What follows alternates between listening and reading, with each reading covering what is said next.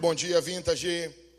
Eu quero, antes de mais nada, dar uma salva de palmas aos homens aqui, os pais aqui essa manhã.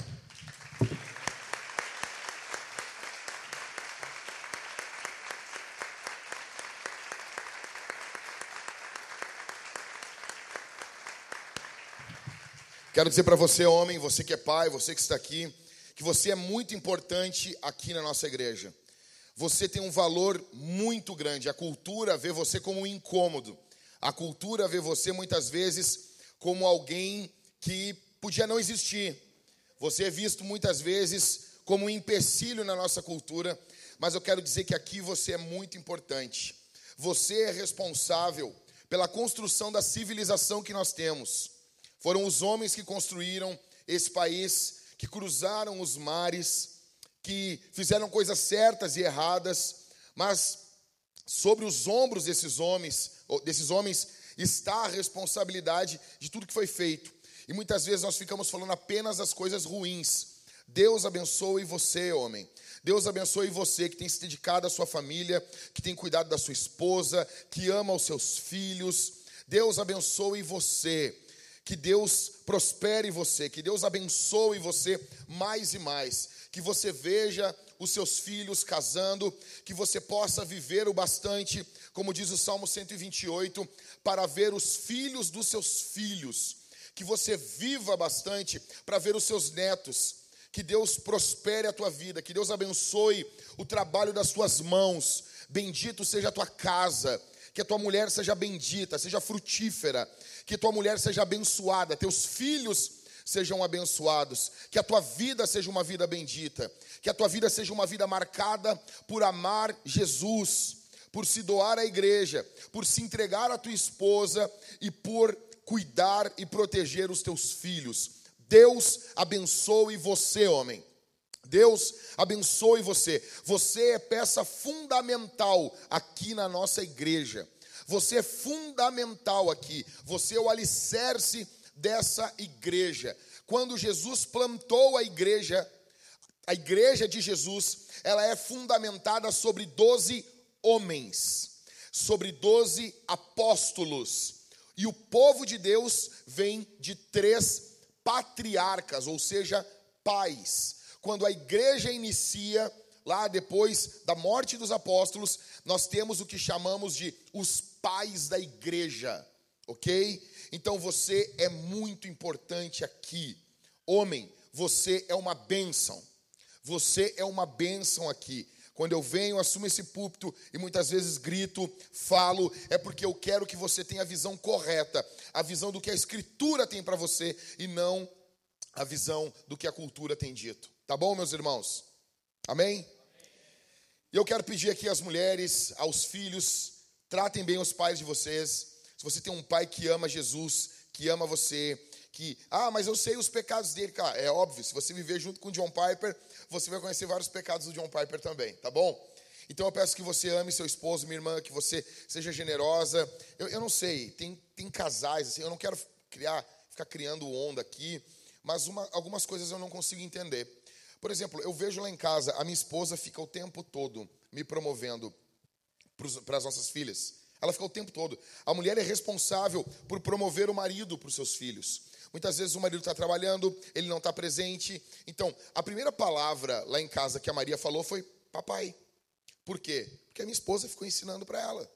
Então, ela é responsável por me conectar com as crianças. Óbvio que eu tenho a minha responsabilidade, eu não sou uma criança, eu tenho que ficar ligado com as minhas filhas. Mas se a minha esposa não estivesse junto, se a minha esposa não estivesse me promovendo para as minhas filhas, falando bem, sabe, me tratando bem na frente das minhas filhas, as minhas filhas não teriam o apreço que elas têm por mim.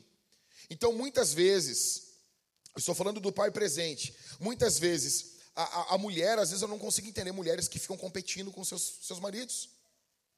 Sendo que isso é tão antitrinitário, na trindade, cara, é, é, é um promovendo o outro. Você entende isso? Então, assim, o meu papel, eu quero o tempo todo que as minhas filhas respeitem a minha esposa. Eu quero que elas respeitem a minha esposa. Eu não permito desobediência, principalmente contra a mãe delas, a minha esposa. Então, assim, eu quero dizer uma coisa: promova o seu marido. Promova o seu marido para os seus filhos. Promova ele. Fale bem dele. Elogie ele. Ok? Não, fica, não fique competindo com seu esposo. É tão ridículo isso. Sabe, as pessoas chegam e dizem assim: ah, a Isabel é a cara da Talita. Eu vejo que tem marido que fica chateado quando a, quando a criança não é a cara dele. Mas, velho, tu acha que eu vou querer ficar olhando para minha cara? Eu quero olhar alguém parecido com a minha mulher, porque eu, porque eu amo a minha mulher. Então, a maior alegria da minha vida é ter uma filha parecida com a minha esposa. Você entende isso? E isso deveria ser do lado da esposa também. A esposa deveria. Aí eu vejo mulher, às vezes, contrariada, porque a criança falou papai primeiro. Cresce, minha irmã. Pô, que alegria. Imagina se a criança falasse leiteiro. Ficava complicado, né? Padeiro. Pô, falou papai, glória a Deus. Glória a Deus. Ok? Nós estamos no penúltimo sermão na série de juízes. Para isso, eu peço que você abra a sua Bíblia em Juízes, capítulo de número 17. Nós vamos debulhar hoje aqui Juízes, capítulo 17 e o capítulo 18. Semana que vem nós vamos, eu vou pregar provavelmente o texto mais longo, mas eu prometo que isso não vai impactar o sermão, tá bom? Vou pregar três capítulos semana que vem para encerrarmos Juízes, ok? E eu creio que essa série ela tem sido uma bênção. Título do sermão hoje: Homens corrompidos, Igreja corrompida. Um ótimo título de sermão para pregarmos nos dias dos pais, ok? Abra sua Bíblia, acompanhe comigo. São apenas três pontos esse sermão. Sermãozinho básico, simples, bonito, tá bom? Então fica com a tua Bíblia aberta aí. E deixa eu explicar algumas coisas para você. Nós estamos agora saindo do templo do deus Dagon. Os escombros estão ali, né, espalhados. Tem muitas pessoas mortas. Sansão foi retirado desse templo e ele foi enterrado. O último juiz do livro de Juízes está morto.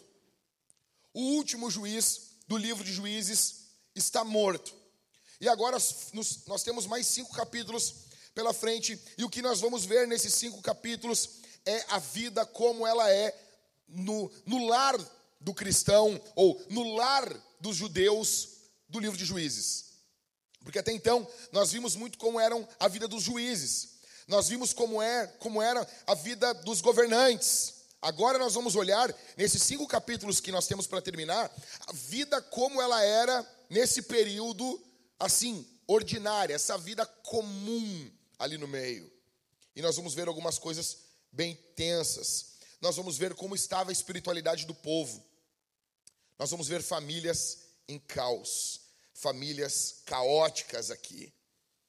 Entenda isso, os homens são as últimas ou a última barreira contra o caos. O homem é a última barreira contra o caos. Quando os homens de uma nação caem, quando a masculinidade de uma nação cai, a espiritualidade cai, a igreja cai, as famílias caem. Ah, pastor, eu não concordo com isso. Beleza, tranquilo. Não estou fazendo aqui pesquisa de opinião. Eu estou aqui como pregador. Eu estou aqui dizendo que é. Ah, mas está dizendo que se é absoluto? Óbvio. Óbvio, todo mundo acredita em verdade absoluta. Ninguém acredita em verdade relativa. Isso é ridículo, né? Uma vez eu estava numa entrevista de emprego, aí a, a, a, psicóloga, né? A psicóloga perguntou assim: Ah, veja, uh, umas perguntas numa entrevista de emprego, né? Tu acredita em verdade relativa ou absoluta? Eu não tô, isso aqui não é fanfic, tá? Isso aqui é verdade, aconteceu assim mesmo. Aí eu disse, ah, verdade absoluta, né? E daí ela tava ela e uma e uma assistente dela, uma assim, como é, como é aquele pessoal que trabalha aqui na carteira? É, esse pessoal assim que faz todo o trabalho, né? Estagiário. É uma forma de tipo, mini, escravo, mini escravidão, né? Aí tava estagiária, assim, gurezinha nova, e ela, uma senhora já, né? Aí ela, tu acredita? Eu disse, ah, verdade é, é, absoluta, né? Não, toda verdade ela é relativa. Aí eu disse, essa tua declaração é absoluta ou relativa? Aí ela ficou me olhando assim, e a, e a estagiária, entendeu? Rapidão, assim, sabe? E eu, não, não, deixa assim, deixa assim, deixa assim. Rimos e eu não fui contratado. ok? Então, mas assim, voltando, os homens, ele, eles são a última barreira para o caos. E o que nós estamos vendo aqui é que os homens aqui em Juízes caíram. Todos os homens caíram. Nós não temos liderança, não há rei em Israel. E cada um faz o que quer da sua cabeça. Algumas coisas que eu quero que você veja comigo aqui essa manhã. Em primeiro lugar, o passador não está passando. Mais uma vez. Mais uma vez. Mais uma vez. Eu estou apertando e o passador. Eu estou apertando, Gabi. Eu, tô, eu vou pisar nisso aqui. Por favor, deixa eu pisar nisso aqui. Acho, dá uma agonia isso aqui. Ô, oh, meu gente, eu não quero mais esse passador aqui. Eu não quero falar de passador. Ô, oh, oh, sério, pega isso aqui. Pega isso. Não, por favor. Não, pastor, mas é que a gente testa quando não tem ninguém na igreja e funciona. Então, mas. Mas pode ser alguma interferência. Tá, mas a gente precisa de um que funcione quando tiver todo mundo aqui. Obrigado, Mike. Tá bom? Uh, é a Gabi que está ali? É tu, Gabi? Tá com a máscara aí do, do né? Beleza, preciso que tu vá me acompanhando aí, tá bom? Então, em primeiro lugar, quando os homens se corrompem, a idolatria floresce. Primeira coisa, grave, escreve isso aí. Quando os homens se corrompem, a idolatria floresce. Capítulo 17 de Juízes, verso 1 ao verso 6. Havia um homem na região montanhosa de Efraim, cujo nome era. O que nome era? Que nome bem feio, hein? Tu tem um ódio da vida botar o nome do teu filho de Mica. Ah, Micael, Michelangelo, é uma coisa. Agora, Mica. Tá bom. O nome era Mica. Daqui a pouco levanta um cara, meu nome é Mica, pastor. Verso 2. Ele disse à sua mãe: As mil e cem moedas de prata que lhe foram roubadas, e a respeito das quais a senhora me falou e proferiu maldições, eis que esse dinheiro está com quem? Comigo, ladrãozinho, né? Ladrãozinho. Eu o peguei então a mãe lhe disse: Que o Senhor abençoe, meu filho. Ah, já deu para ver que ele é da mamãe. Ele confessa uma coisa, a mãe, que bonito. Mamãe, eu matei três pessoas. Que lindo. Verso 3. Assim ele devolveu as mil e cem moedas de prata à sua mãe, que disse: De minha parte dedico essa prata ao Senhor Deus, a favor de meu filho. Será usada para fazer uma imagem de escultura e uma de fundição. Por isso agora eu devolvo essa prata a você. Porém, o filho devolveu a prata à mãe. Que loucura. Que pegou 200 moedas de prata e as deu a um orives, mas não eram as 1100. O que qual fez delas uma imagem de escultura e uma de fundição. E a imagem ficou na casa de Mica. E assim esse homem, Mica, veio a ter um santuário fez uma estola sacerdotal, alguns ídolos do lar e consagrou um dos seus filhos para ser sacerdote. Verso 6. Naqueles dias não havia rei em Israel. Cada um fazia o que achava mais certo. Velho, primeira coisa que eu quero falar, do verso 1 ao verso 3. O que, que nós temos aqui? Nós temos um ladrãozinho roubando a mãe dele. Ela tinha 1.100 moedas de prata, ok? Ela tinha os seus bitcoins. Ele foi e roubou esse dinheiro. E ele só confessou para ela porque ela ficou amaldiçoando. Entendeu? Ela ficou amaldiçoando, é, maldito seja quem pegou meu dinheiro. E ele ficou com medo da maldição. Então ele falou para ela: ele não está devolvendo o dinheiro porque roubar é errado, porque é quebra do oitavo mandamento. Não. Ele apenas está devolvendo o dinheiro para ela porque ele ficou com medo das maldições. O que, que ocorreu? Ela pega esse dinheiro e ela, Deus abençoe meu filho. Peraí, velho. Se tu tem um, um caso na tua casa de mentira, de roubo, isso aqui não pode ser resolvido assim. Isso aqui não pode ser resolvido desse jeito. A primeira coisa que eu quero que fique claro aqui: uma criação frouxa leva a uma espiritualidade frouxa. Uma criação frouxa vai levar a uma espiritualidade frouxa. Se você cria os seus filhos de forma frouxa, eles terão uma espiritualidade frouxa. É inevitável isso. Como que nós podemos estar? Já dá para ver que ele é um filhinho da mamãe. Ele pega o dinheiro, ele abre a bolsa da mamãe, ele pega o celular da mamãe, faz o pix para ele ali e nada ocorre para ele. Essa é a situação de Israel. Esses são os homens de Israel. Nós temos aqui um homem roubando a sua mãe e querendo ser sacerdote, querendo ser pastor, querendo ser plantador de igreja. É isso que a gente tem aqui. O que nós estamos vendo aqui são, é, é esse pecado. Isso aqui é uma, uma fração de como está a nação. Nós temos aqui, basicamente, uma mãe destruindo um filho. E isso vai trazer consequências terríveis de corrupção na vida desse cara. Ele vai ter uma vida destruída. Do verso 4 ao verso 6, Samuel nos dá, no verso 6 aqui, Samuel ele pinta a situação para nós, que a situação vai ficando pior. Aí a mulher pega a prata, dá para o filho, o filho devolve para a mãe. Ela pega, não, vou dar tudo para o Senhor. Ela tira 200 moedas. Não era as 1.100 para o Senhor? Ela tira só 200. Aí tu pensa, ah, ela vai ajudar um levita, ela vai ajudar a obra de Deus. Que nada. Ela faz uma imagem de adoração, um ídolo. Ela faz o que dá na cabeça dela. E aqui é o ponto, cara. Aqui é o ponto. Você é assim. Você que está aqui essa manhã, você é assim. Você quer fazer o que dá na tua cabeça. Você quer fazer o que dá na tua cabeça. Você muitas vezes, ei, aqui para mim, olha aqui, look me, aqui ó. Você muitas vezes é um louco querendo tomar o hospício. Olha para mim aqui, meus irmãos. Você muitas vezes é um louco querendo tomar o hospício. Você quer fazer o que dá na tua telha, o que dá na tua cabeça.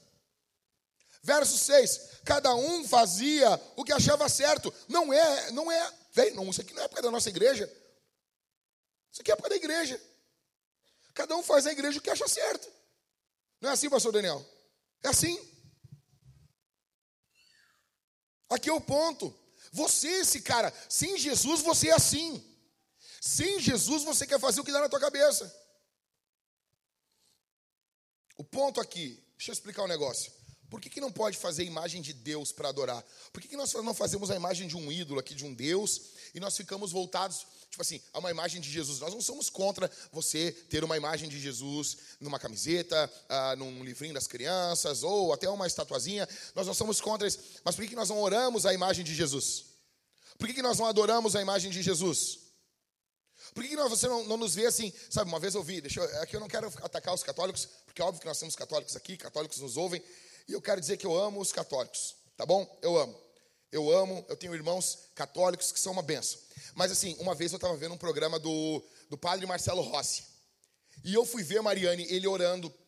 Aí tava assim a estátua, acho que era, era não sei se de Maria, era de alguma mulher.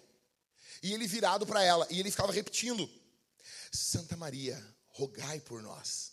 Aí, como ele tinha que repetir essa frase, ele mudava o tom. Santa Maria, rogai por nós. Santa Maria, rogai por nós. Santa Maria. Cara, eu achava. Cara, parecia um fragmentado assim, sabe? Esse cara tem um problema, meu. Esse cara está precisando de ajuda. Ok?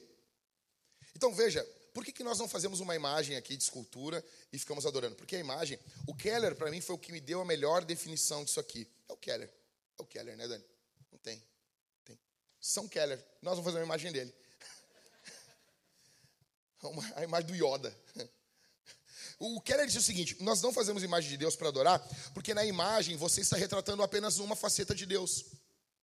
E ao fazer isso, Deus proibiu isso no segundo mandamento: não farás para ti imagem de escultura, não, não os adorarás. Por quê? Porque o, o, o judeu, você se lembra aí no caso do bezerro de ouro, eles fizeram um bezerro de ouro.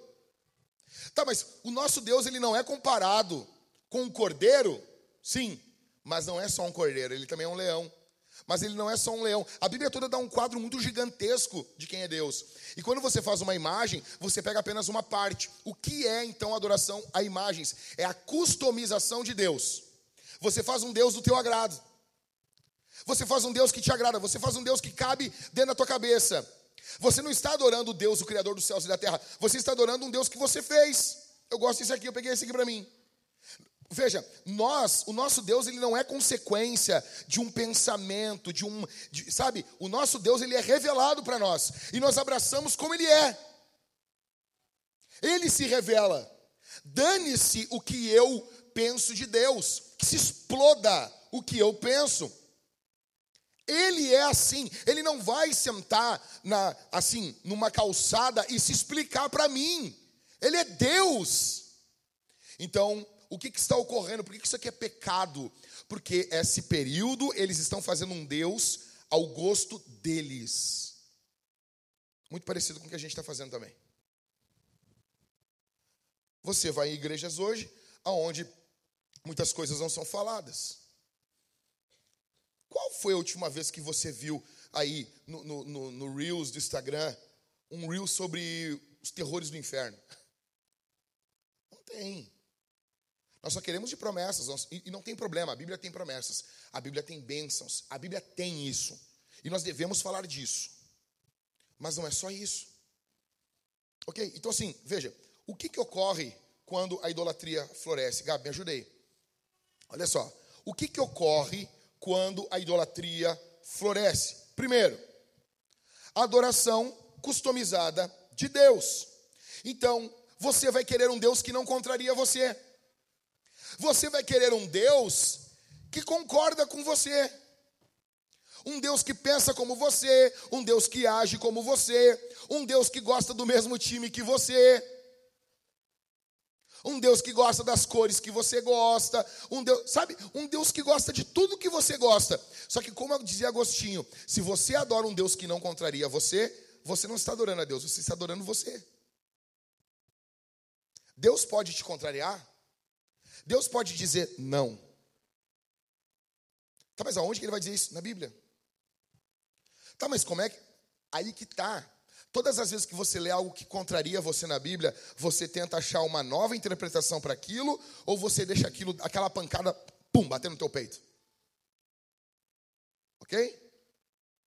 O que ocorre quando a idolatria floresce? Segundo lugar, uma forma de viver baseada na paz interior e não na Bíblia.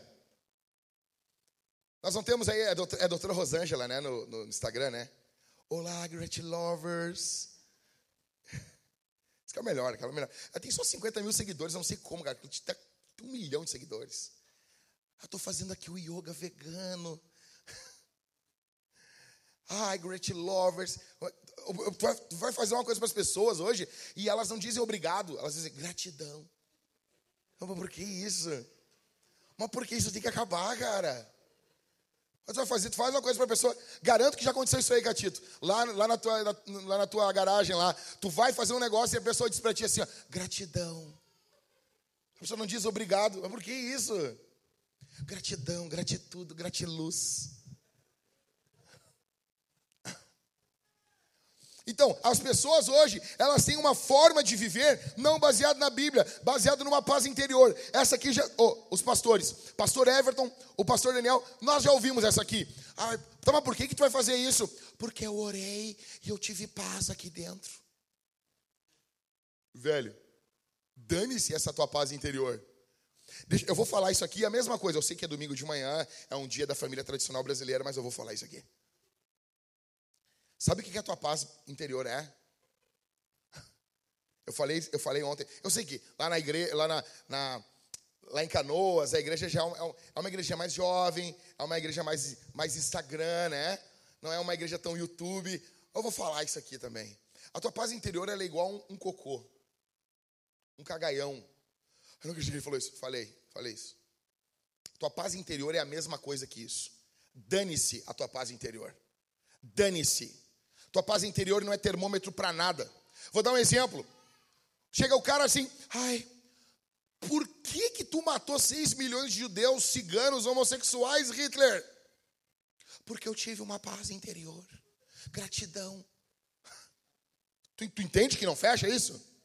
As pessoas chegam assim para mim, pastor, eu não estou mais com a minha mulher, eu estou com uma outra mulher, renovou a frota, né? Por quê? Eu tenho uma paz interior. Eu parei de dar pensão para o meu filho. Por quê? Porque eu tenho uma paz interior. Velho, velho. Eu, eu, eu, eu, eu estou em paz. Peraí, cara. As pessoas estão vivendo a sua vida nessa paz interior.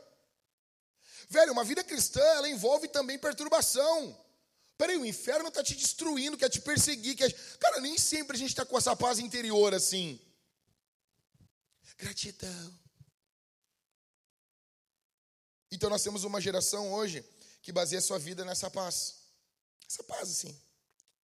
As pessoas estão baseando a sua vida nisso. Deixa eu explicar uma coisa aqui. Pastor, ah, eu vou entrar fazer uma parceria agora com um político. Uh, nós, vamos, nós estamos uh, dando um dinheiro a mais para uma licitação. Não pode. Não, mas a gente até orou antes. Sentimos paz. Velho, o que tem que acontecer é o seguinte: se tu vai fazer uma coisa que não é certa, tu não pode ter paz. Tu tem que estar tá mal. Aí o cara chega para mim e diz assim: Ah, ó, pastor, transei com a minha namorada, eu estou muito mal. Eu, glória a Deus. Glória a Jesus. Tu transou com a tua namorada antes do casamento e tu não está bem. Vocês não estão felizes. Isso só mostra que tu não é um psicopata. Mas a nossa geração é uma geração terapêutica. A gente busca uma coisa acima de tudo, é estar tá bem. Terceiro, o que, que nós vamos ter quando a idolatria floresce? Uma igreja customizada, uma igreja ao gosto do freguês. O que, olha aqui, isso aqui é brutal demais. Não, não, isso aqui não, ó, não li lugar nenhum isso aqui. Isso aqui é do, do, do pai aqui, tá? Cara, o que está ocorrendo aqui? A gente está vendo uma igreja na casa do Mica. Esse cara, ele se tornou um plantador de igreja. E, e o que tipo de igreja é a igreja dele? É a igreja das casas. É a igreja caseira. E como eu vejo cristãos falando assim, não, porque nós devemos voltar para as casas, oh, casiques. Nós temos que voltar a fazer culto nas casiques. Deixa eu explicar um negócio para você aqui. Todas as vezes na história da igreja que você tem os cristãos não se reunindo em templos, você está vendo um período de perseguição. Eu não quero voltar para cultuar dentro de casa, só se for com a minha família ali. Eu quero templo aberto, placa na rua, porque isso está mostrando o quê? Não estamos sendo perseguidos. Não, mas bom era quando a gente era perseguido. Pinóia, rapaz. Ninguém quer isso. A Bíblia manda a gente não desejar perseguição. É pecado ficar desejando perseguição. Tu é o quê? Tu é sofredor? Quer sofrer? que, que tu quer? Ninguém quer isso aqui. Ninguém quer isso. E daí eu vejo um pessoalzinho, né? Sabe? Eu vejo essa galerinha, sabe? Fumadorzinho de vapor, né? Sabe? Vegano, coque samurai. Nós temos que voltar para as casiques. Voltar a cultuar nas casiques. Mas o que, que é isso, cara? Então Mica tem essa igreja caseira. E ele tem um Deus que cabe dentro da casa dele. O nosso Deus não cabe nem aqui dentro, cara. O nosso Deus não cabe dentro de casa, de igreja. O nosso Deus é maior do que nós. A gente não domestica ele. Ele é furioso.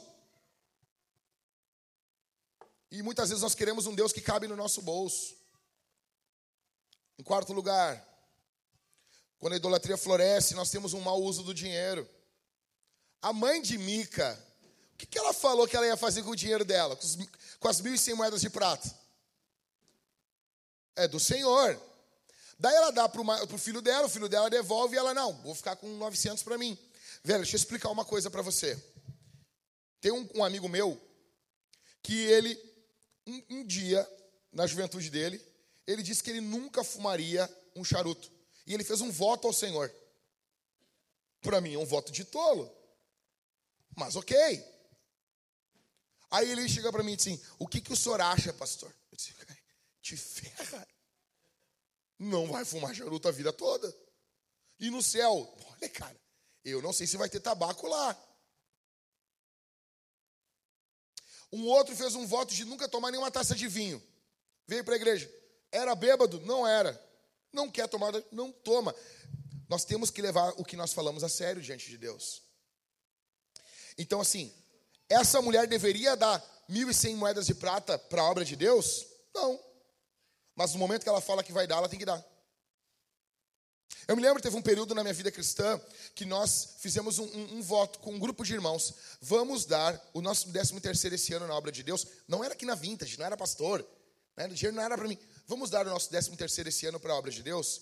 Todos nós concordamos. Naquele ano, apenas a Thalita e eu demos o nosso 13 terceiro. Nós queríamos que a obra de Deus andasse. Todo mundo pegou o seu 13 terceiro e foi viajar. Ok. Só que assim, é melhor não fazer um voto do que fazer um voto e não cumprir. E a mesma coisa com Ananias e Safira. A mesma coisa. Em quinto. Quando a idolatria floresce, a Bíblia é abandonada. Você vai ver uma coisa: a Bíblia passa a ser deixada de lado. A Bíblia passa a ser largada de lado. A Bíblia passa a virar um amuleto que você deixa ela aberta no Salmo 91 na sua casa, espantando maus espíritos da sua casa. Quantas pessoas não fazem isso? Nós temos uma geração de cristãos que nunca leram a Bíblia. Nós temos uma geração de crentes que não leem a Escritura toda. Você nunca leu a Bíblia toda. Deixa eu explicar. Você demora 100 horas para ler a Bíblia. 100 horas. 100 horas, se você dividir isso, dá 20 minutos por dia durante 300 dias. 10 meses. Você lendo a Bíblia durante 10 meses, olha só, olha só, durante 10 meses, 20 minutos por dia, 20 minutos por dia dá 1,4% do dia. Tipo, é muito menos que 10% do dia. Ou seja, você lê em torno de 2% do dia, você gastar para ler a Bíblia durante 10 meses, você lê a Bíblia toda. Então quer dizer, se você tem anos de cristão e você nunca leu a Bíblia toda, você não tem nem 100, 100 horas de leitura bíblica. E daí você, você diz que você ama a palavra de Deus. Por que, que a situação está desse jeito aqui? Porque cada um faz o que dá na telha. Aí o pastor prega um monte de lorota no púlpito, ninguém tem Bíblia para contrariar o que o pastor fala. Ninguém tem Bíblia. Agora na quadrangular, o pastor presidente lá do Brasil, o ultra, ultra apóstolo da quadrangular, ele assumiu o púlpito e ele disse, cara, ele falou contra a Trindade. Ele falou que Jesus não é Deus. E aí, meu? E aí, cara? Onde estão os homens encharcados da Escritura? Onde estão os homens cheios de Bíblia, de oração, para apontar o dedo e dizer: cala a boca, Satanás? Estão todos na mesma onda. Estão todos na mesma onda. Quando os homens se corrompem, a idolatria floresce. Se você se corromper no seu lar, se você se corromper na sua casa, homem, se você, escute isso aqui, se você não honrar as suas bolas, se você não manter o seu cinto da sua calça fechado, você pode ter certeza, vem desgraça sobre os teus filhos. Vem desgraça sobre a tua família. E já uma coisa aqui, você quer ser um paizão, ama a mãe dos seus filhos. Ama a mãe dos seus filhos. Primeiro lugar, quando os homens se corrompem, a idolatria floresce. Segundo lugar, Gabi, quando os homens se corrompem, a igreja vira um negócio. Ó, olha só, nós vamos ler um, um trecho um pouquinho longo. Capítulo 17, nós vamos ler do verso 7 até terminar o capítulo do verso 13. Depois do capítulo 18, nós vamos ler do verso 1 ao verso 7. Ou seja, nós vamos ler do verso 7 ao verso 7. Eu, eu, eu combinei isso em casa, eu achei que ia ficar legal. Tá bom? Pegou? Bora ler comigo aí então, vamos lá. Havia um jovem de Belém de Judá, da tribo de Judá, que era levita e estrangeiro naquele lugar. Vai ter uma foto minha, Ariadne? Vai ter uma foto minha? Eu fiz essa tatuagem aqui, pega ela aqui então. Eu, eu vou fingir que eu não estou olhando, tá?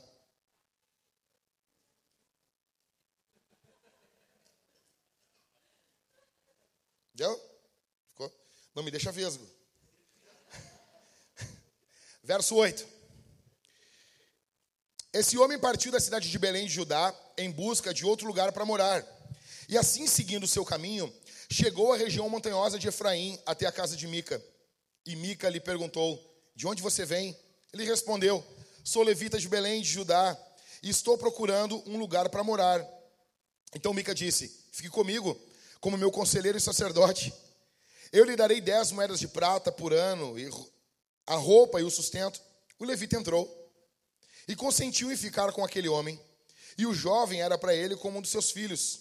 Mica consagrou o jovem levita, que passou a ser o seu sacerdote. E o jovem ficou na casa de Mica. Então Mica disse: Agora sei que o Senhor me fará bem, porque tem um levita como sacerdote. Olha só, pausa aqui, pausa aqui, pausa aqui. Mica me lembra muito atleta de Cristo. Já viram que os atletas de Cristo têm os seus, os seus pastores? Os pastor, os pastor particular? Os caras são tão fera que eles, eles têm os pastor particular deles. Entendeu? A espiritualidade dos atletas de Cristo, da maioria, não de todos, tá?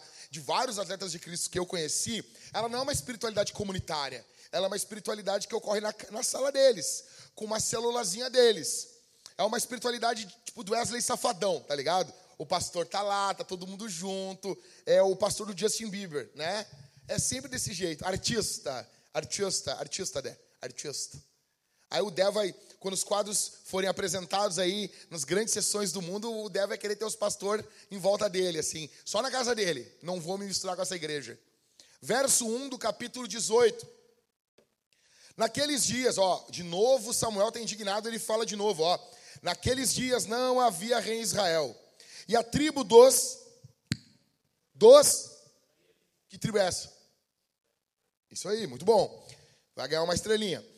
Naqueles dias em Israel, não havia em Israel rei em Israel, e a tribo dos danitas estava procurando um território para morar, porque até aquele dia não tinha recebido herança entre as tribos de Israel. Então os filhos de Dan enviaram cinco homens entre todas as famílias da sua tribo, homens valentes, de Zorá e de Estaol, para espiar e explorar a terra. E lhes disseram: Vão, explorem a terra. Chegaram à região montanhosa de Efraim até a casa de Mica e ali pernoitaram. Quando se aproximaram da casa de Mica, reconheceram a voz do jovem levita.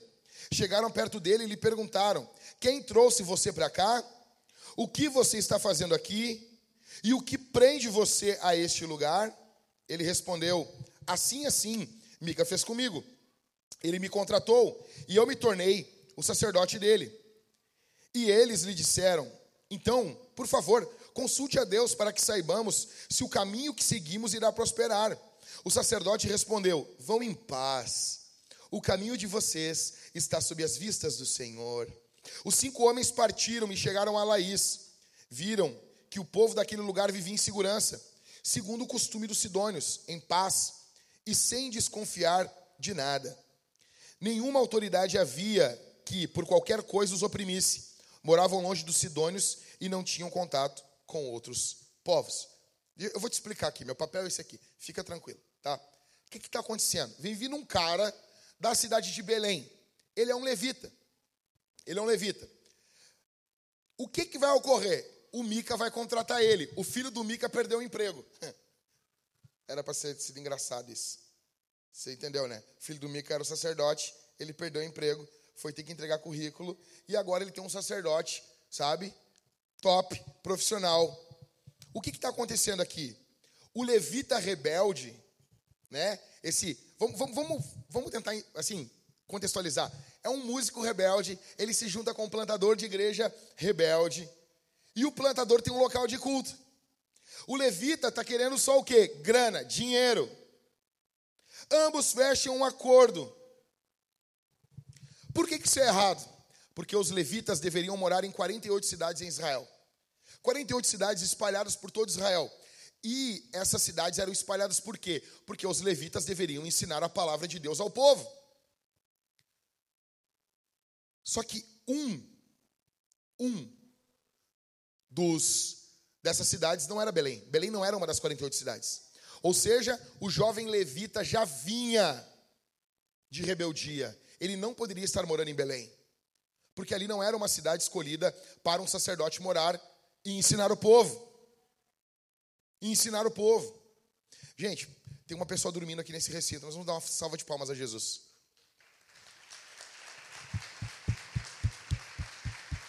Todas as vezes que eu ver alguém dormindo, eu vou pedir uma salva de palmas a Jesus. Eu não vou expor ninguém, mas essa pessoa acordou. Eu... Glória a Deus. Como é bom fazer isso. O levita está precisando de dinheiro, não quer ensinar o povo, ele quer apenas receber. Então ele fecha ali e ele se torna um sacerdote. Atenção, atenção aqui. Ele se torna um sacerdote daquele homem, um sacerdote particular. Do verso 1 ao verso 7 do capítulo 18, nós estamos vendo os danitas. O que, que tem a ver? Parece uma loucura. Velho, presta atenção. Os da tribo de Dan, eles estão procurando um outro local para morar. Porque o local estabelecido por Deus para eles, eles acharam difícil demais. Eles não estavam conseguindo destruir o inimigo. Logo, eles acharam difícil o que Deus estava pedindo, Cássio. Então eles, ah, vamos procurar um outro local para morar. Nós temos Mica agindo com rebeldia. Nós temos o levita que vinha de Belém agindo com rebeldia. E nós temos uma tribo agindo com rebeldia. Eles não estão seguindo o que Deus queria. Aí eles chegam na casa de Mica, olha só. Os danitas chegam na casa de Mica e vem o sacerdote lá. E eles veem que esse sacerdote está bem, está recebendo o um salário da igreja, está bem. E ao olhar esse sacerdote bem, eles pensam: Deus está com ele porque eles mediam Deus pela prosperidade uns dos outros, teologia da prosperidade. E eles pedem o quê? Consulta a Deus para nós aí. Se nós vamos lá e nós vamos conseguir destruir esse povo. Aí ele dá aquele migué e diz, o Senhor está com vocês, vão lá. O que, que isso tem a ver com a gente? Essa aqui é uma igreja com homens corrompidos. E uma igreja com homens corrompidos, Gabi, ela é um lugar de, primeiro lugar, rebeldia. Quando os homens são corrompidos, nós temos rebeldia no meio do povo. Rebeldia à palavra. Os filhos não obedecem os pais. Deixa eu explicar uma coisa aqui. Dane-se a tua idade. Se você mora com o papai ou com a mamãe, obedeça-os. Obedeça-os. Ah, mas eu tenho 30 anos. Tu paga as suas contas? Tu mora sozinho? Não. Tu mora debaixo da casa do teu pai, da tua mãe? Sim. Então ali quem manda são eles. Simples assim. Se você não consegue obedecer os seus pais, você nunca vai obedecer a palavra de Deus, porque a palavra de Deus manda você obedecer seus pais.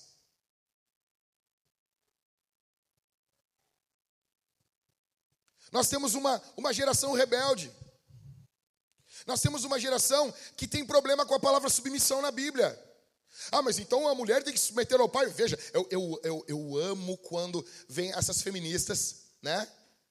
Sabe? Cabelinho. Eu vou falar isso aqui agora, vai parecer que eu tô falando que a Jennifer é, né? Mas esse todo esse estereótipo, assim, cabelinho raspado do lado aqui, né, Jennifer? Ah, sei que a Jenny, ela tá só pra, né? Cabelinho azul, su, suvaqueira, assim. Cabelo, né? Aí vem diz: Não, veja bem, veja bem, porque eu estudei a Bíblia, porque a mulher, a, a submissão ao marido é estar debaixo da mesma missão. Eu. Submissão. Nossa, velho. Nossa, os caras. Não, só. A Bíblia diz o quê, cara? Que a mulher tem que obedecer ao marido. Não, não tem que obedecer. Não, mas eu. Aí que tá, tu escolheu um marido bom. Tu entendeu? Você entendeu? Alguém que você vai ter prazer em se submeter. Alguém que inspira você. Alguém que é um líder que você vai ter prazer em seguir. E não esse banana aí. Esse mocorongo. Ah, agora? Agora acabou, ferrou, é isso aí. Você tem que imaginar o teu namoradinho como? Cara, ele uns 30 quilos mais gordo, uma pança maior, careca, um pouco mais desanimado e é isso aí. Você vai continuar amando ele? Vou. Então, ah, então vai, minha filha, vai. Seja feliz. Rebeldia o quê? Rebeldia aos pastores. Ah, mas espera aí, pastor. Sim, cara. Sim. Mas veja, a, a, o mandamento de um pastor, de um pai, de, de um marido, não é, não é assim, absoluto. Ele tem que ser olhado pelo prisma da escritura. Agora, o pastor está mandando você pecar? Não. O pastor está fazendo algo que vai contra a sua dignidade como ser humano, que vai ferir você? Não. Cara, envolve um horário de culto. Ah, eu discordo do horário de culto 10 e meia da manhã. Beleza. Tem um, já teve culto na Vintage que eu não concordava com o horário. E eu fui plantador, primeiro plantador da igreja. E eu não gostava. Culto de quinta-feira nós tínhamos. Eu fiz uma votação com o pessoal, o pessoal escolheu culto na quinta e tinha culto na quinta na vintage. Eu achava terrível, mas eu estava lá me submetendo. Porque as coisas não são como nós queremos. Nós temos o quê? Quando os homens se corrompem, a igreja se torna um local de rebeldia, ninguém ouve a palavra de Deus. Ninguém se submete à escritura.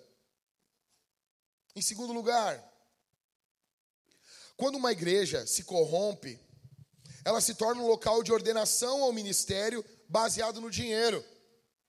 É ou não é assim? Veja, Mica está ordenando um sacerdote e esse cara está indo ali, esse cara de Levi, esse, esse levita de Belém, ele está indo apenas pelo dinheiro. Quantas igrejas não estão colocando caras em cima do púlpito pelo dinheiro que eles têm? Cara, eu tive, eu, eu, assim, eu vi um jogador do Grêmio, cara, não é mais do Grêmio, não vou falar o nome dele, tá? Não vou falar o nome dele goleiro, braço curto. Parecia um T-Rex. E chora. Crente. E eu vi ele pregando. Eu, cara, que legal. Aí os caras, ah, ele é pastor. Eu, ah, não acredito. Fraco pregando. Pregando fraco. Fraco. Um péssimo pregador. Por que, que ele é pastor? Por que, que ah, o jogador da seleção lá é pastor? Por quê? Por que, que ele é pastor, cara? Por que, que tem que botar esses caras como pastor? Ah, não pode ser? Se for um homem de Deus, pode. Se for chamado ao ministério, pode. Mas por que, que todo cara de grana tem que ser ordenado ao ministério? Por que, que esse cara que tem dinheiro ele não pode cuidar de trocar as fraldas, ah, de recolher as fraldas ah, do ministério infantil? Por quê? O que nós estamos vendo é isso. São ordenações ao ministério baseado no dinheiro. É, é a igreja está se corrompendo, essa igreja aqui. E é um quadro do que nós estamos vendo na nossa época. Onde o ministério, ele vira uma moeda de troca. Você faz isso aqui, ó, você vai ganhar esse dinheiro. Você faz isso aqui, você vai ganhar essa posição na igreja. Em terceiro, uma igreja com homens corrompidos, ela é um lugar de uso de Deus para o fim pessoal. Deus se torna um Deus para mim. E não sou eu para Deus. Não sou eu que sirvo a Deus. É Deus que me serve. É Deus, veja, eu acredito que o nosso Deus, ele é muito bom para nós. Eu acredito nisso. Só que eu tenho certeza, você tem que ter certeza disso aqui também, meu velho. Que muitas vezes você você acaba usando Deus para benefício próprio. E isso é demoníaco. Essa é a diferença de Deus e dos ídolos. Os ídolos, eles podem ser manipulados por nós. Você se lembra? Vai fazer a dancinha da chuva, você acessa a divindade, você vai até a divindade e você define o que a divindade deve fazer. Não é Deus que coordena você. É o que está ocorrendo aqui. É o que está ocorrendo nesse período. Em quarto, uma igreja com homens corrompidos, ele é lugar de falsas promessas de paz e bênçãos. Verso 6. O que, que ocorre no verso 6 aí do capítulo 18? Os danitas estão querendo. Atenção aqui, gente. Eles estão querendo o quê? Saber se eles vão ser abençoados. O que, que é que o sacerdote fala? Vai em paz. Nós temos isso aí, cara. Nós, muitas igrejas hoje, e, e se nós não cuidar, nós vamos ficar assim. Só falsas promessas de paz e bênção. Um cara me chamou no Instagram ontem e disse assim: Ô Jack, Pô, pastorzão, bem assim. Bem assim. Pô, pastorzão, chega aí, não sei o quê. Pô, curto muito o seu trabalho. Pô, mano, assim parecia o Bossa falando. Ô, pastor, pô, preciso de uma dica. Eu odeio quando as pessoas vêm me pedir dica. Eu sou, sou, sou, eu sou o quê? Fico distribuindo dicas bíblicas. Isso, eu sou homem de Deus, rapaz, profeta de Deus. Ah, tu é? Eu sou, cara. Peraí, ô Jeremias, me manda uma dica aí. Existe isso. Tá, te comparando com Jeremias? Ah, vamos comparar contigo. Pô, tem que sonhar pelo menos, né? Aí, o cara, pô, pastor, seguinte, eu tenho uma filha e ela tem 17 anos. Aí eu, ah, quem que foi? E ela quer namorar. Aí eu já. Aí eu já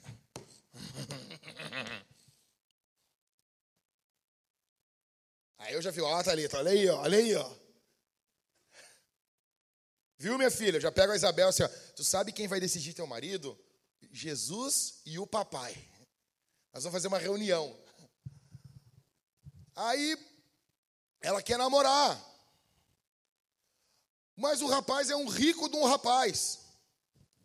Ele é um guri muito bom, só tem um problema. Eu pensei, ah, tem um problema? Pensei, não deve ter um cotoco. Eu pensei, eu pensei na hora. Pensei, deve, né? Deve estar na igreja e bater palma com o cotoco. Eu pensei. Eu pensei.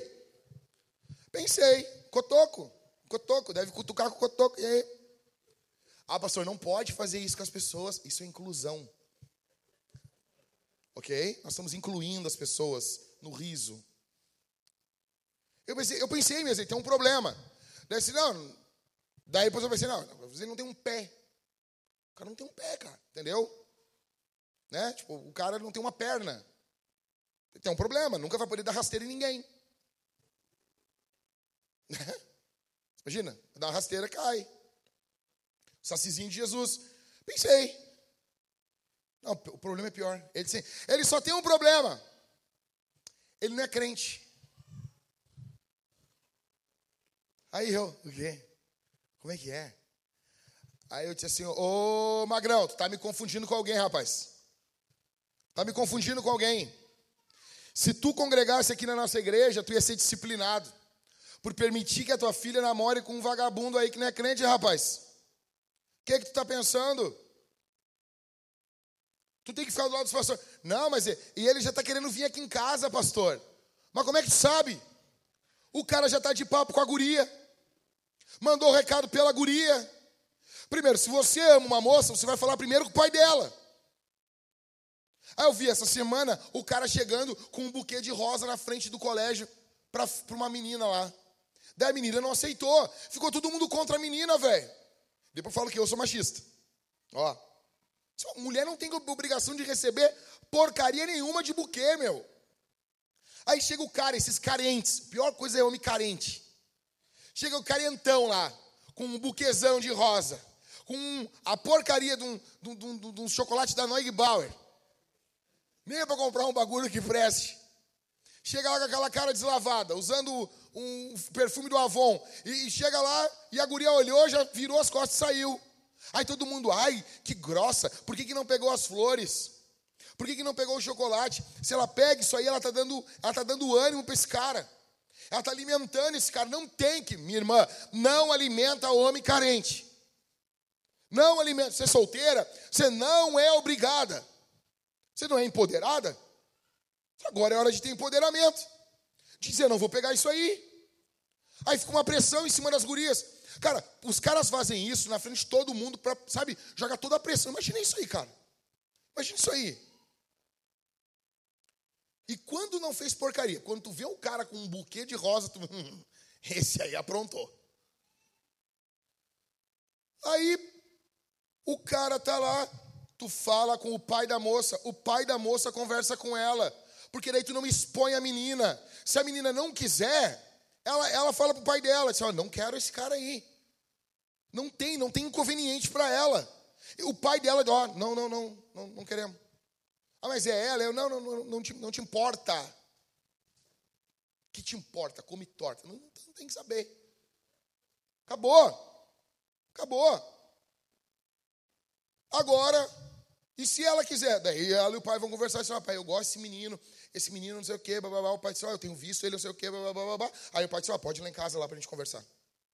E daí vão começar um relacionamento. Mas assim, nessa forma, nesse formato, você protege a menina.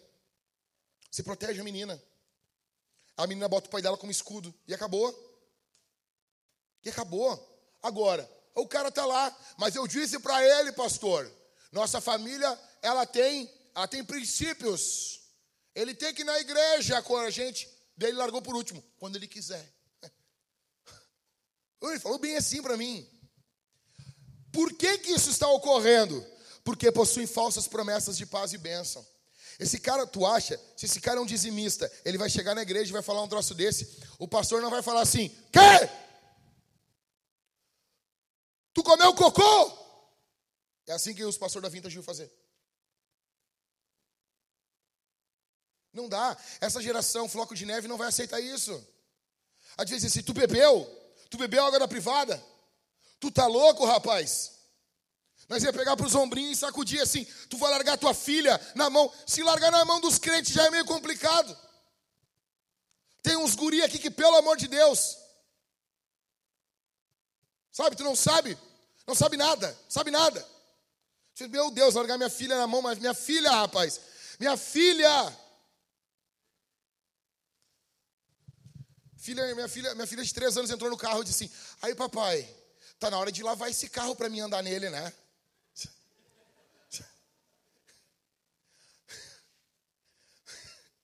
Estão chegando em casa esse dia de carro, a guria assim, ai, eu tenho três anos de idade.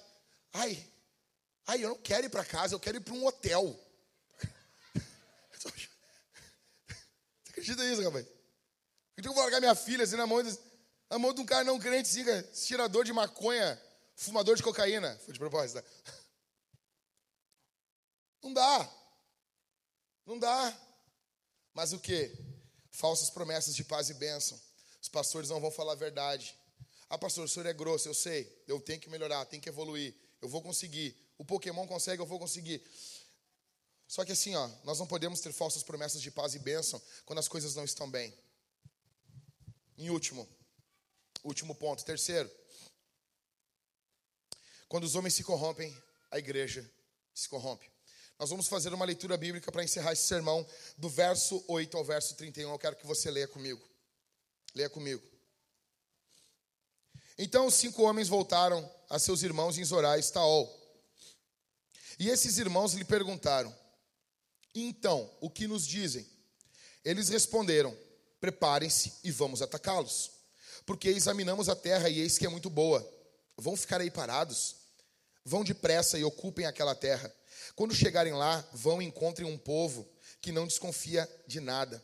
A terra é ampla e Deus está entregando nas mãos de vocês. É um lugar em que não falta nada do que existe na terra. Então partiram dali, no meio da tribo dos Danitas, de Zorá e de Estaol, 600 homens armados com as suas armas, com as suas armas de guerra. Subiram e acamparam em Kiriat Jearim, em Judá. Por isso, aquele lugar é chamado de Maané-Dan, até o dia de hoje. Fica a oeste de Kiriat Jearim.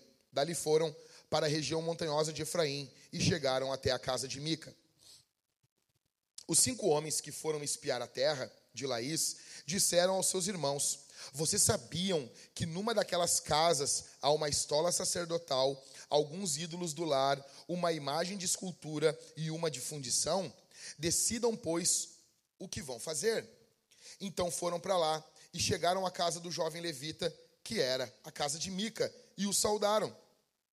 Os 600 homens da tribo de Dan, armados com as suas armas de guerra, ficaram à entrada do portão. Porém, os cinco homens que tinham ido espiar a terra entraram na casa e apanharam a imagem de escultura, a estola sacerdotal, os ídolos do lar e a imagem de fundição, enquanto o sacerdote estava em pé à entrada do portão com os 600 homens que estavam armados com as armas de guerra.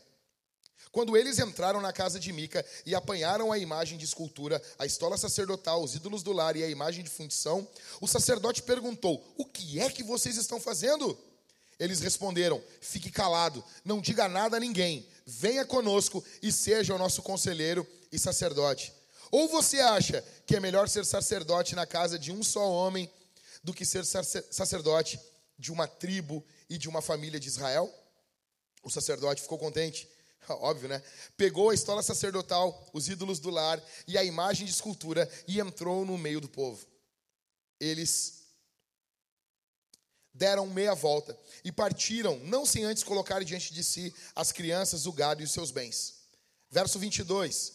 Quando eles já estavam longe da casa de Mica, os vizinhos deste se reuniram e foram atrás dos filhos de Dan. Eles gritaram para os filhos de Dan, que voltando-se, perguntaram a Mica: O que é que você quer?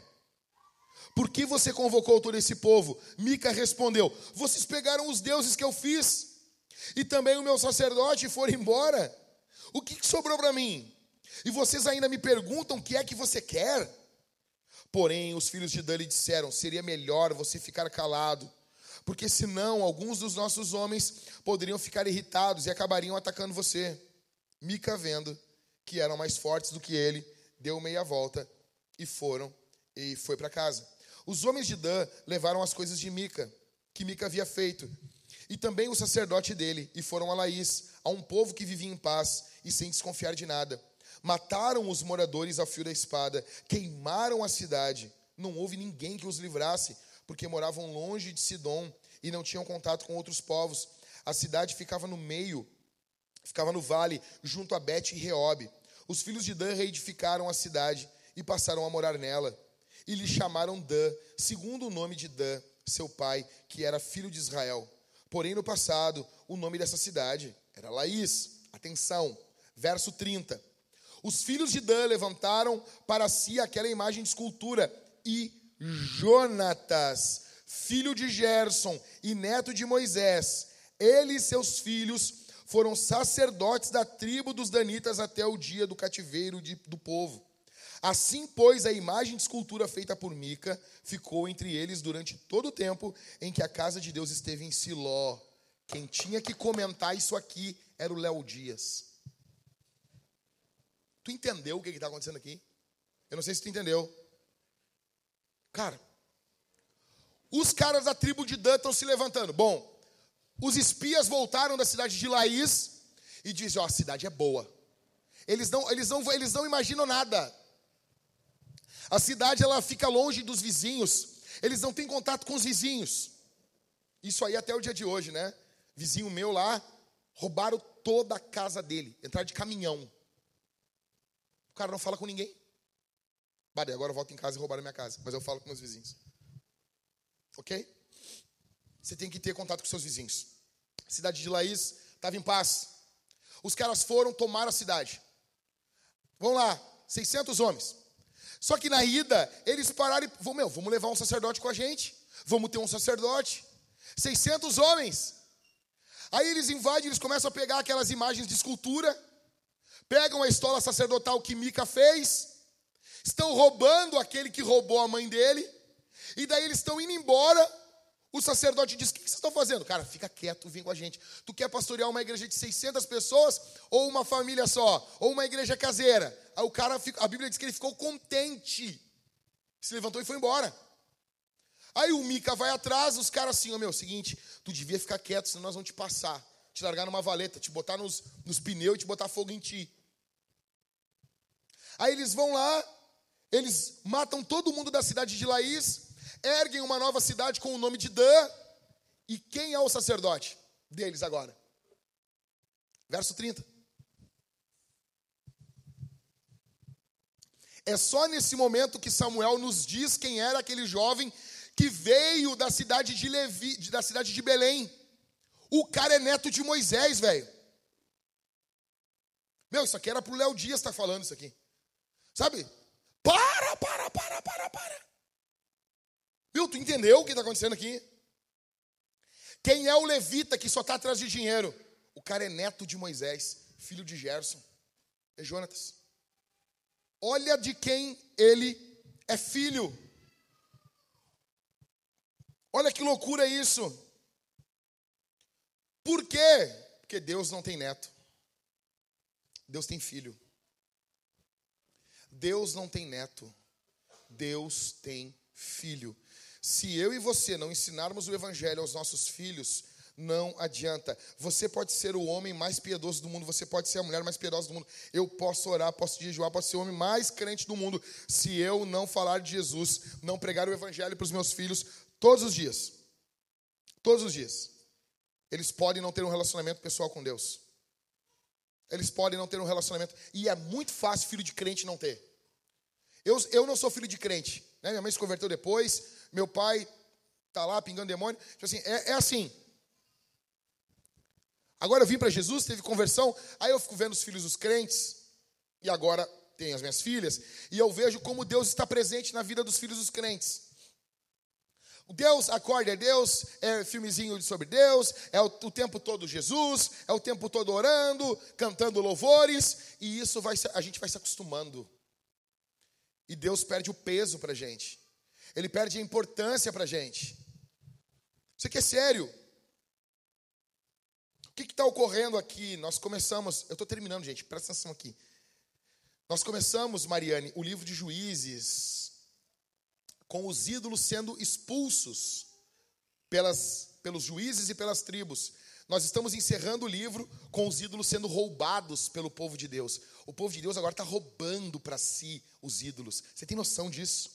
Você tem noção? Você se lembra quando eu vim aqui com aquela mola velha que o, que o Cássio me, me emprestou? Está lá em casa ainda, Cássio aquela mola, e eu falando para vocês, o livro de Juízes, sempre que repetir, vai se repetir pior. E vocês estão vendo isso.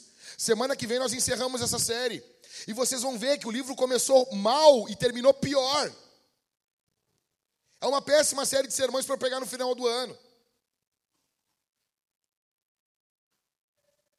O sacerdote, ele aceita esse convite. Mica confiou nos ídolos e ficou sem nada. Veja. E agora nós temos o, o neto de Moisés, velho. Verso 30, lê comigo aí no verso 30. Os filhos de Dan levantaram para si aquela imagem de escultura, e Jonatas, filho de Gerson e neto de Moisés, ele e seus filhos foram sacerdotes da tribo dos Danitas até quando? Até quando, gente?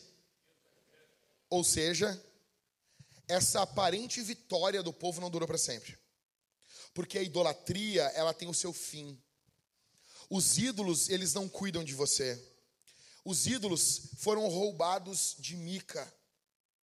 Essa falsa religião, ela deu muito, mas ela tomou tudo. Verso 31, para encerrar. A coisa mais louca para mim está no verso 31. Assim, pois, a imagem de escultura feita por Mica ficou entre eles durante todo o tempo em que. Ou seja, tinha um local para adorar a Deus, tinha uma igreja verdadeira, havia uma porta, só que eles não quiseram. Eles não quiseram. Deus tinha como ser adorado nesse período.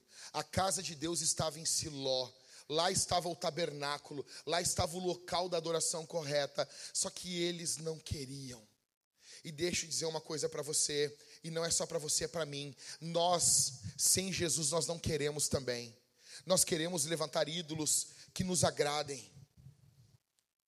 Gabi, como não acabar assim? Como que a gente não termina assim? O que a gente tem que fazer para não terminar desse jeito? Porque eu não sei você, eu não quero terminar assim. Eu não quero que essa aqui seja a minha vida. Eu não quero que essa aqui seja a vida dos meus filhos.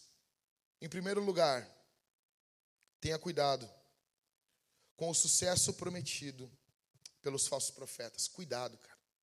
Cuidado. Eles vão prometer coisas para você que a Bíblia não promete. Eles vão eles, eles, eles falam muito bem. Eles se posicionam muito bem, eles têm muitos seguidores, todo mundo quer ouvir eles. Eles são pessoas muito influentes. E eles, eles se comunicam, eles sabe, eles verbalizam bem, eles têm uma fala bem mansa, bem suave, e eles vão. É, a, palavra deles vai seduzindo o nosso coração. Muito, muito, muito cuidado. Segundo lugar, gaste tempo diário estudando a Bíblia. Defina. Eu vou tirar, pastor, 10 minutos por dia, já tá bom. Velho, tu já é, tu já é Cristiano Ronaldo na igreja. Não, não, não, não. Tu já é, tu já é, é caixa. Pastor, eu vou tirar 20 minutos por dia para estudar. Cara, acabou, meu, acabou. Acabou, o próximo Spurgeon. Por quê? Porque ninguém está fazendo isso. Porque não tem ninguém fazendo isso. 20 minutos é o tempo de uma série como Friends, The Big Bang Theory.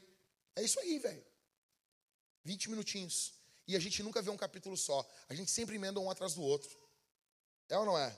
Essa série sitcom, assim, com, com, com plateia. É isso aí. Se você gastar 20, meia hora do seu tempo lendo a Bíblia, lendo, meditando. Cara, o A.W. Tozer dizia que um homem com uma Bíblia e um inário esse homem, se ele for honesto, esse homem, ele vai ter um crescimento espiritual muito, muito grande. Porque os hinos antigos, eles eram verdadeiras obras teológicas. É um estudo teológico, os hinos antigos. Você imagina isso? Você compra uma Bíblia de estudo nova Almeida atualizada, velho, e você gasta ali 10, 20 minutinhos por dia estudando. Se você lê quatro capítulos da Bíblia por dia, você lê a Bíblia em 10 meses. Quatro capítulos por dia. Vai ter vezes que a leitura bíblica vai durar 6 minutos. Vai ter vezes que vai durar 14 minutos. Quatro capítulos da Bíblia por dia. Você lê a Bíblia toda em 10 meses. Gaste tempo do seu dia lendo, estudando a Escritura. Em terceiro lugar, coopere com a igreja que não se curva diante das exigências dos falsos cristãos. Isso se refere à nossa igreja, pastor? Sim, mas não apenas a nós. Quem está vendo isso aqui em casa, se você congrega em alguma igreja, que a sua igreja não se curva diante das exigências dos falsos cristãos, coopera com essa igreja. Os caras não podem aqui, não, pastor, né? Ah, vamos fazer desse jeito. A Bíblia não manda assim, não é assim. Não é desse jeito. Se a sua igreja não se curva diante da cultura do mundo, ela não está se curvando, coopera com essa igreja. Coopera. Em quarto, cuidado com o sucesso passageiro da idolatria. Mica teve um sucesso passageiro. Ele achou que Deus estava abençoando ele. Os danitas tiveram um sucesso passageiro. Eles acharam que Deus estava abençoando eles. Eles tomaram a cidade de Laís, mas depois eles foram para o cativeiro. Cuidado, a idolatria vai dar para você um sucesso passageiro. Cuidado. Em quinto, precisamos novamente que os homens se levantem como pais de seus lares. Homem, talvez você fez tudo errado até o dia de hoje. Talvez até o dia de hoje você fez tudo errado. Só que Deus dá uma nova oportunidade para você aqui. Deus chama você aqui, homem, essa manhã e Deus está convocando você para cuidar do seu lar a partir de hoje. O seu lar tem que ser um pedaço do céu a partir de hoje. Há uma nova oportunidade para você a partir de hoje aqui. Nós precisamos, novamente, que os homens se levantem como pais em seus lares. Deixa eu explicar uma coisa. Homem dorme para o lado de fora da cama. Por quê? Se alguém invadir o teu quarto, você é a última barreira entre um invasor e a sua esposa. Nós estamos dentro da nossa casa para proteger nossas famílias, cuidar do nosso lar, cuidar das nossas esposas, nossos filhos. Cuidar da nossa igreja, amar a nossa igreja, se envolver com a nossa igreja, contribuir com a nossa igreja. Contribuição financeira, contribuição com os dons, contribuição com talento, com o tempo, com energia. Nós estamos envolvidos uns com os outros aqui. Eu estou cuidando de uma disciplina aqui na igreja. Aí estava de folga segunda-feira, estourou alguma coisa, cara, dane-se a minha folga. É a pessoa que eu estou cuidando de perto. São importantes para nós, são importantes para mim. Você tem que olhar assim para a sua vida também, homem.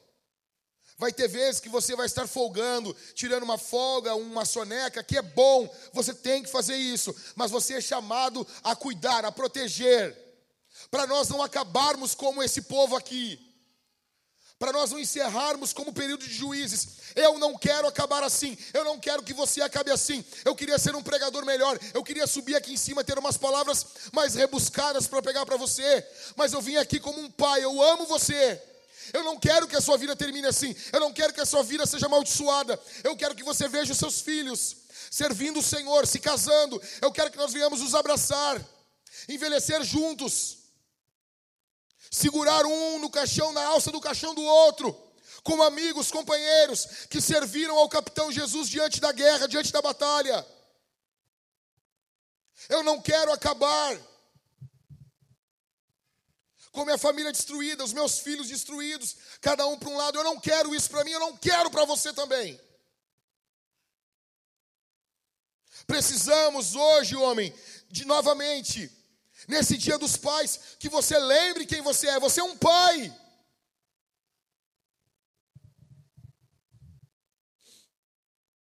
Eu me encerro dizendo que eu pergunto para você se você entrou aqui frustrado. Talvez você veio aqui e você está frustrado. Talvez você está frustrado porque você confiou nos ídolos. E veja, Mica confiou nos ídolos e os ídolos foram roubados dele. Os ídolos foram roubados dele. Talvez, pai, você está aqui. Talvez, homens, você está aqui. E você está desapontado com os falsos deuses. Você botou confiança na sua carreira.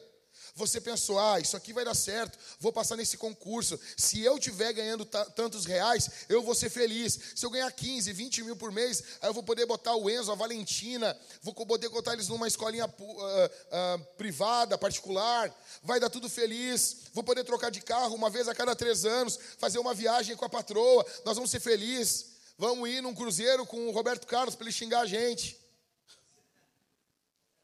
Vai ser uma alegria. E você não conseguiu fazer isso. Talvez outros homens estão aqui e colocaram esperança no dinheiro, ou algumas pessoas colocaram esperança no corpo. Ah, se eu tiver, cara, eu quero ter, vamos lá, quero ter o, o peito do, do, do, do, Paulo Musi. E você não conseguiu, você está só com umas tetas aí. Como diz o Silvio, está com uma teta de macaca. Tu está com as tetas aí, as pelancas velhas. E tu botou toda a tua expectativa no teu corpo. Ou você, minha irmã, você não, vou botar um, vou fazer um botox, vou fazer não sei o quê, vou fazer preenchimento labial, né? Bom dia, meu irmão, bom dia, né? Vou fazer um preenchimento labial, vou fazer isso, fazer... legal, faz. Vou botar silicone e você não conseguiu. E você não conseguiu, porque você colocou a sua imagem a sua identidade nessas coisas e você não conseguiu, ou você fez e isso não saciou esse buraco dentro da tua alma. Isso é idolatria que não satisfaz o coração da gente. A cura para a idolatria está o tempo todo. Volta aqui o, o último verso, Gabi. A cura para a idolatria está no verso 31. Volta lá, por favor. O tempo todo está no verso 31. Assim, pois, a imagem de escultura feita por Mica ficou entre eles durante todo o tempo em que a casa de Deus esteve em Siló. O caminho estava aberto o tempo todo. Tinha um caminho aberto o tempo todo. O tempo todo da desgraça tinha um caminho aberto. Enquanto Mica, olha para mim aqui, cara. Olha para mim aqui. Enquanto Mica estava fazendo uma imagem para ele, o templo estava lá para Deus ser adorado o tempo todo. Havia uma oportunidade o tempo todo. Havia um caminho aberto, lá estava o tabernáculo, e hoje, pastor, Jesus está aqui. O caminho para Deus está aberto, é Jesus. Você tem uma chance, você tem uma oportunidade hoje. O caminho está aberto para você. Talvez você tenha sido massacrado pela idolatria. Talvez os ídolos não tenham cuidado de você, não tenham amado você, não tenham protegido você. A boa notícia é Jesus. Jesus ama, Jesus acolhe você. Jesus protege você. Talvez você colocou sua expectativa numa esposa, em um marido, em um filho que não compreendeu você. A boa notícia é que Jesus conhece você. A boa notícia é que Jesus protege você. A boa notícia para você que foi destruído pelos ídolos é Jesus. Porque os ídolos podem ser roubados de você. Os ídolos são roubados de Mica, mas Jesus ninguém tira de você.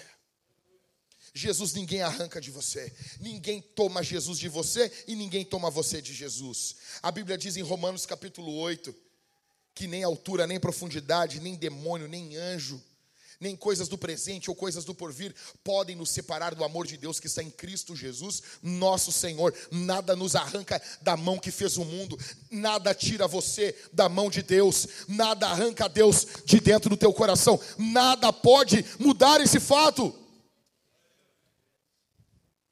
O caminho está aberto, a porta está aberta. Talvez você entrou aqui, escute isso, e você está lutando contra pecados aqui. Eu quero desafiar você aqui essa manhã.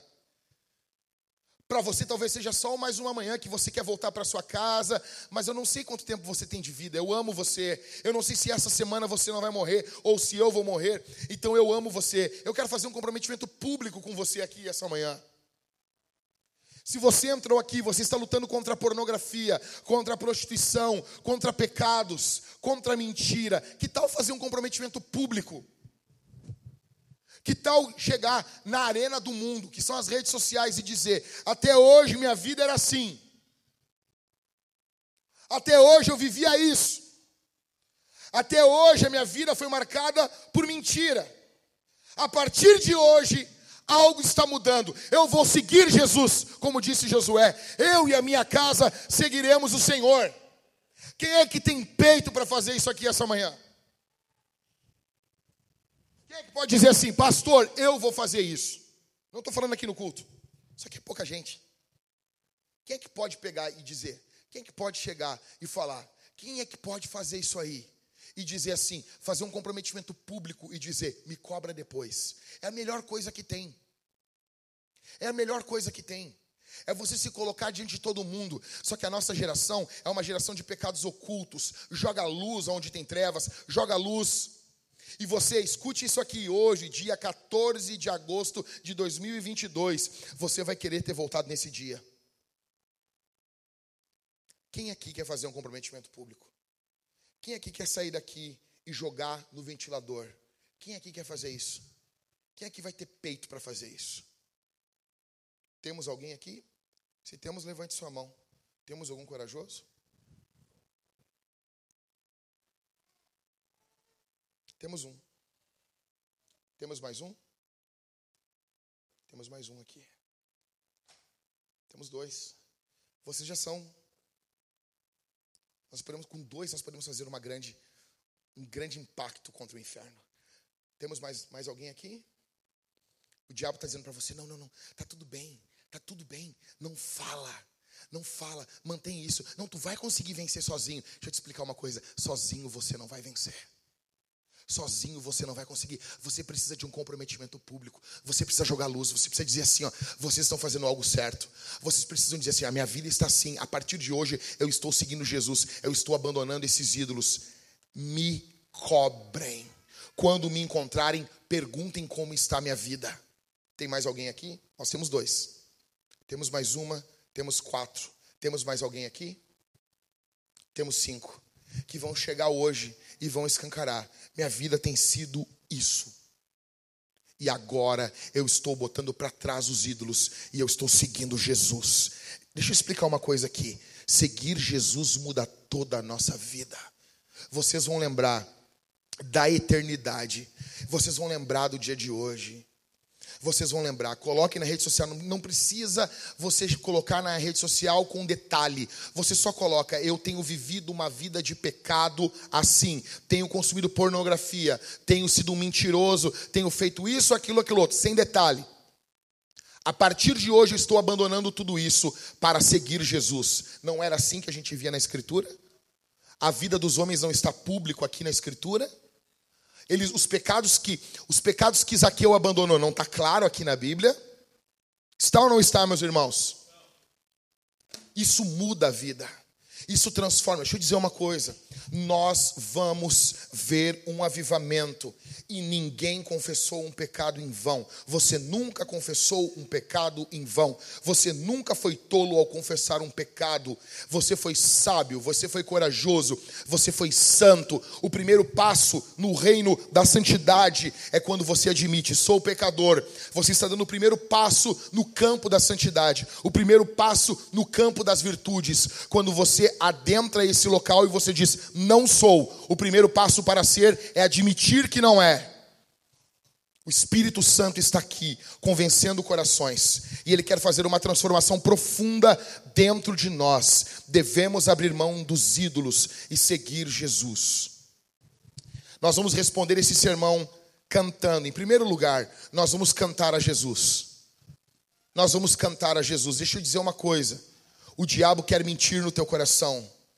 Você vai cantar a Jesus. E se você disser assim, pastor, durante o louvor, você for convencido e você disser assim: Eu quero também trazer os meus pecados para a luz, nos procure no final do culto. Nos procure no final do culto. Você vai jogar isso para fora e você vai dizer: Estou seguindo Jesus, estou abrindo mão dos ídolos. Eu sinto a presença de Deus aqui. E o Espírito Santo, eu, olha, eu não sou moleque para estar tá falando isso aqui, mas o Espírito Santo está me dizendo que ele vai fazer grandes obras a partir de algumas pessoas aqui. Ele vai fazer uma grande obra na vida de pessoas aqui. Aleluia. Nós vamos cantar a Jesus. Em segundo lugar, nós vamos responder esse sermão aqui. Nós vamos responder ele ofertando e dizimando. Nós vamos ser generosos. Nós vamos ser doadores. Nós vamos ter um coração paternal. Eu já falei isso para os líderes aqui da igreja. Escuta. Ah, estão indo buscar os Enzos? Então, os pais, que as crianças estão ali embaixo, busquem seus filhos ali para adorarem junto conosco, tá bom? Você que seus filhos estão ali embaixo, você pode buscar o seu filho ali. Nós vamos responder ao Senhor dizimando e ofertando, sendo generosos. Escuta, eu falei para os líderes aqui da igreja, eu disse isso. Nós, nós, somos como pais da igreja. Quando minha filha está doente, não importa o preço do remédio, eu vou, vou dar um jeito. Eu, se tiver que rebolar, eu vou rebolar, velho. Se tiver que vender um rim, eu vou vender um rim. Porque ver o rebolando é uma coisa muito feia. Vou vender um rim, cara. Porque minha filha, tive que dar uma vacina nela, que era o quê? Mais de 500 pau. Cara, nós vamos dar um jeito. Ah, é porque eu amo tua filha. Meu, ou vou apertar as pessoas. Ô, oh, meu, tu ama minha, minha, minha filha? Amo. Ajuda com 10% da vacina aí. Vou fazer uns tickets, vou fazer alguma coisa, vou vender alguma coisa que eu tenho, mas a minha filha vai ter o remédio que ela precisa. Simples. Por quê? Porque eu sou pai. Quando nós somos líderes da igreja, nós temos, temos que ter um coração paternal. Então, a igreja é como filha, está precisando de algo, nós vamos doar. Nós vamos nos envolver. Nós vamos estar envolvidos com o povo de Deus.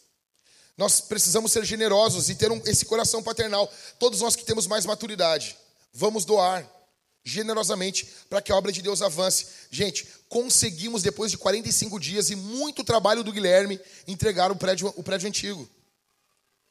Isso foi um milagre. Tá bom? Nós pagamos foi quanto? Foi 22 mil? Foi pago já. Pagamos 22 mil. Sim, brincando. Quase com aluguel. Para nos livrarmos. Mas era para ser um valor muito mais alto, né, Everton? Pagamos. Estamos mirando para frente.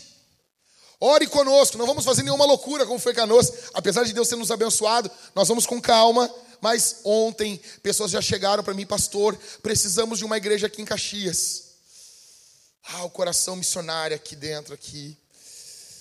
Vamos plantar uma igreja em Caxias, cara. Só que vamos pedir hoje, antes, para nós não sofrer tanto, para a provisão chegar antes. Você imagina isso? Vamos colocar, se ganharmos uma oferta de 100 mil reais, de 150 mil reais, nós vamos dar start em Caxias. Aí nós vamos pegar, ah, pastor, ah, os pastor prego lá, nós fazemos um rodízio. Contratamos o Ricardo para ser o motorista de ir e voltar de Caxias. Compramos uma, um carro para a igreja. Não sei. E manda o cara lá, vai, essa semana vai o Dani, a outra semana vai o... E a gente faz um rodízio. Não, eu vou duas vezes, eu vou a mais que os caras que precisar, eu sei. Eles não são integrados. Mas podemos fazer, né, Dani? Aí estava lá aquela família pedindo uma igreja em Caxias. Você imagina isso? Olha aqui. Quais são as dez maiores cidades, as três maiores cidades do estado? Porto Alegre, Caxias e Canoas. Nós precisamos plantar uma igreja em Caxias. Aí você vai lá, fica lá, já toma uns vinhos. Seja generoso. Você vai ofertar através do Pix. Nós temos aqueles quadros ali com QR Code, você bota seu celular, você pode ofertar por crédito, por débito, ou através das máquinas de cartão. Nós temos a Priscila e a Camila, as duas com a máquina de cartão, pode ser crédito, débito, ou através do, do método antigo aí, né? Se você é do período Cretáceo, você pode largar os seus ossos, suas moedas, seus papéis aí nos dois caixotes que nós temos gasofilácio aí atrás. E em último, em último aqui, nós vamos participar da ceia. Nós teremos dois irmãos aqui, dois irmãos desse lado, com vinho e com suco. Vinho, cálice bronze, suco, cálice dourado. Não, cuidado. Não dá para fazer as crianças ficar tomando vinho aqui. Depois as crianças saem, estão tudo ali embaixo. Eu te considero para caramba. As crianças ceiam com suco. Tá bom? Não quero o estatuto da criança e adolescente aqui, os, os conselheiros enchendo o saco. Tá bom? com suco, cálice dourado. Nós vamos comer e beber do Senhor. Se você está doente, nós queremos ungir você, orar por você. Quem vai participar da ceia? Aqueles que estão em Cristo, aqueles que congregam em alguma igreja, ou se você está se juntando à igreja. Estou abrindo mão dos meus pecados e juntando à igreja, você ceia conosco. Se você está doente, nós queremos orar por você, queremos ungir você. Amém? Procure um dos pastores. Procure o pastor Everton. Pastor Everton, tem como ungir hoje? Os irmãos? Pastor Everton vai ungir você. Procure ele aqui, ele vai estar ungindo você e orando por você. Feche seus olhos, deixa eu orar por você aqui.